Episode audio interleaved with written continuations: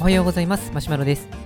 このラジオは昼は小児科で働いている夜型市民ランナーがマラソンやランニングの話をする番組です。今日のテーマは走ると頭が良くなるということでお届けしたいと思います。えっと今ですね大悟さんメンタリストの DAIGO さんの勉強法の本を読んでいるんですけれどもまあ、大悟さんの本って本当にいろいろ勉強になることが多いんですけれども、まさにその勉強をするための勉強、勉強法についての本を読んでいます。で、その中にいろいろ書いてある中で、運動と勉強の関係について話がありましたので、そこを、えー、お伝えできたらなと思います。で、まあ、具体的に、まあ、どういうことかと言いますと、勉強をする前とか後に運動をした方が実は記憶力が上がるという、そういう内容になっていました。で、まあ、細かいところは実際の本読んでいただけたらなというふうには思うんですけれども、えーと、内容としては、運動の前でも後でも、あ、運動じゃないですね。勉強の前でも後でも運動することによって記憶力の定着率が上がるという、そういうものでした。で例えば、えーと、勉強前。勉強前に、えー、ランニングをすることによって、えーと、男性でも女性でも記憶力が上がるという、そういうものだったんですけれども、まあ、ちょっとこの時のランニングっていうのは、まあ、そんなにこの息が激しく上がらないぐらい、本当に軽いジョギングレベルの、速いより速い、でもこう、息が上がりすぎない、そんなレベルの、そんな運動が良かったみたいですけれども、それをすることによって、記憶力が上がりました。で、えっ、ー、と、これはおそらくということで、その、なぜ記憶力が上がったのかということについて考察されていたのが、歩いたり走ったりすることによって、下半身の血流っていうのが改善されますので、それが改善されることによって脳への血流も良くなって、それによって記憶力が上がってるんじゃないかっていうふうな形で、えー、伝えられていました。まあ、なので、まあ、あの5分とか10分でも構わないみたいですので、まあ、ぜひ、えー、勉強の前にランニングしていただくことによって、まあ、運動もできるし、まあ、記憶力の定着率も定着も測るっていうこともできますので、もっとあの効率を上げることができるんじゃないかなと思います。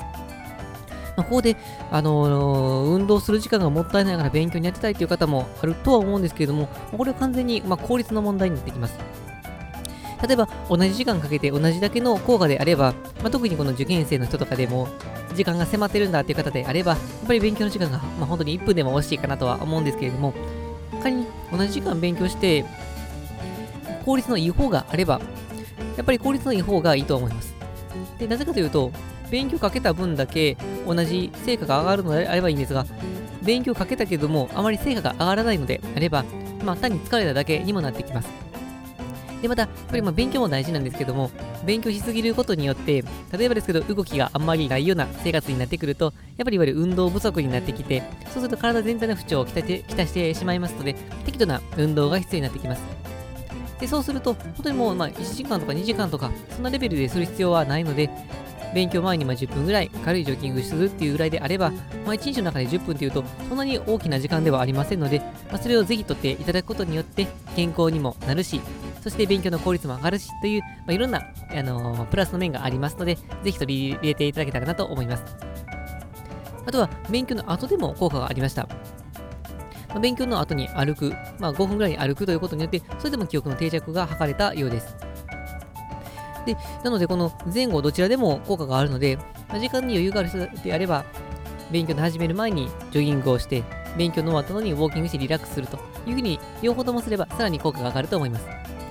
で、逆に言うと時間が、まあ、あまりないぞと、まあ、さっきも、まあ、できるだけ効率を重視して運動した方がいいいいですよっていうふうにはお伝えしましたけれども、まあ、とはいっても、まあ、ギリギリの時間とかいうこともあったりとか、あの、時間帯によって変わるかもしれませんので、まあ、例えば、勉強する前に時間が取れずに、勉強した後だったら、まあそこそこ取れるかなっていう方であれば、勉強終わった後に軽くウォーキングしていただくっていうのが非常にいいことかなという思います。で、あとですね、激しい運動はどうなのかっていうことに関してもありました。でこの、まあ、ラジオ聞いてくださってる方であれば、まあ、ランナーの方も多いかもしれませんけれども、まあ、ランナーの方であれば、10分のジョギングってめちゃくちゃ短く感じると思うんですね。あまりこの走った気になれないっていうぐらいの短さだと思うんですけれども、夜インターバルトレーニングという激しめの運動をした時にどうなるかっていうこともありまして、勉強終わった後の4時間後ぐらいにインターバルトレーニングをすると、これも記憶力の定着が図れたっていうことがあります。でただ、激しめのトレーニングの場合には注意が必要で、勉強した直後にすると、これは逆に記憶力の、記憶の定着っていうのが落ちたようです。まあ、おそらく激しめの運動っていうのは、まあ、脳の負荷も強くなりますので、勉強した後、のものっていうのは、いわゆる記憶を脳にこの、まあ、埋め付ける、植え付ける、定着させるっていう、そういうプロセスが必要なところで、かなりエネルギーを使ってしまうことによって、脳への負荷が強くなって、それで記憶の定着があまり測れなかったんじゃないかなっていうことで考察されていました。ということで、激しい運動でも効果はあるんですけれども、激しい運動する場合の、えー、ポイントとしては、勉強した直後ではなくて、勉強してから4時間後ぐらいがいいそうです。うんと、僕の場合そこまで時間切れるかなっていうところはあるんですけど、まあ、できるだけ意識して、その辺はやっていきたいなというふうに思います。まあ、逆算すると僕、大体9時から10時ぐらいから走り始めることが多いので、夕方の4時から5時ぐらいっていう、まあ、4時から6時 ,6 時ぐらいですかね、っていうのが一番勉強のベストなポイントになるのかなっていうふうには思いますが、また仕事してる時だなっていうふうに思っておりまして、うん。まあ、うまくいけばその時間帯に勉強しっかりとして夜にガツンと走る。そんな感じにすることによって勉強の成果を上げていきたいなというふうに思います。はい。というわけで本日の内容は以上です。このラジオではこのようなランニングにも役立つかもしれない。そんな情報を日々配信しています。また僕自身はブログやツイッターなどをしていますのでよければチェックしていただけると嬉しいです。はいそれでは運動もして勉強もして充実した毎日を送っていきたいと思います。それではさようなら。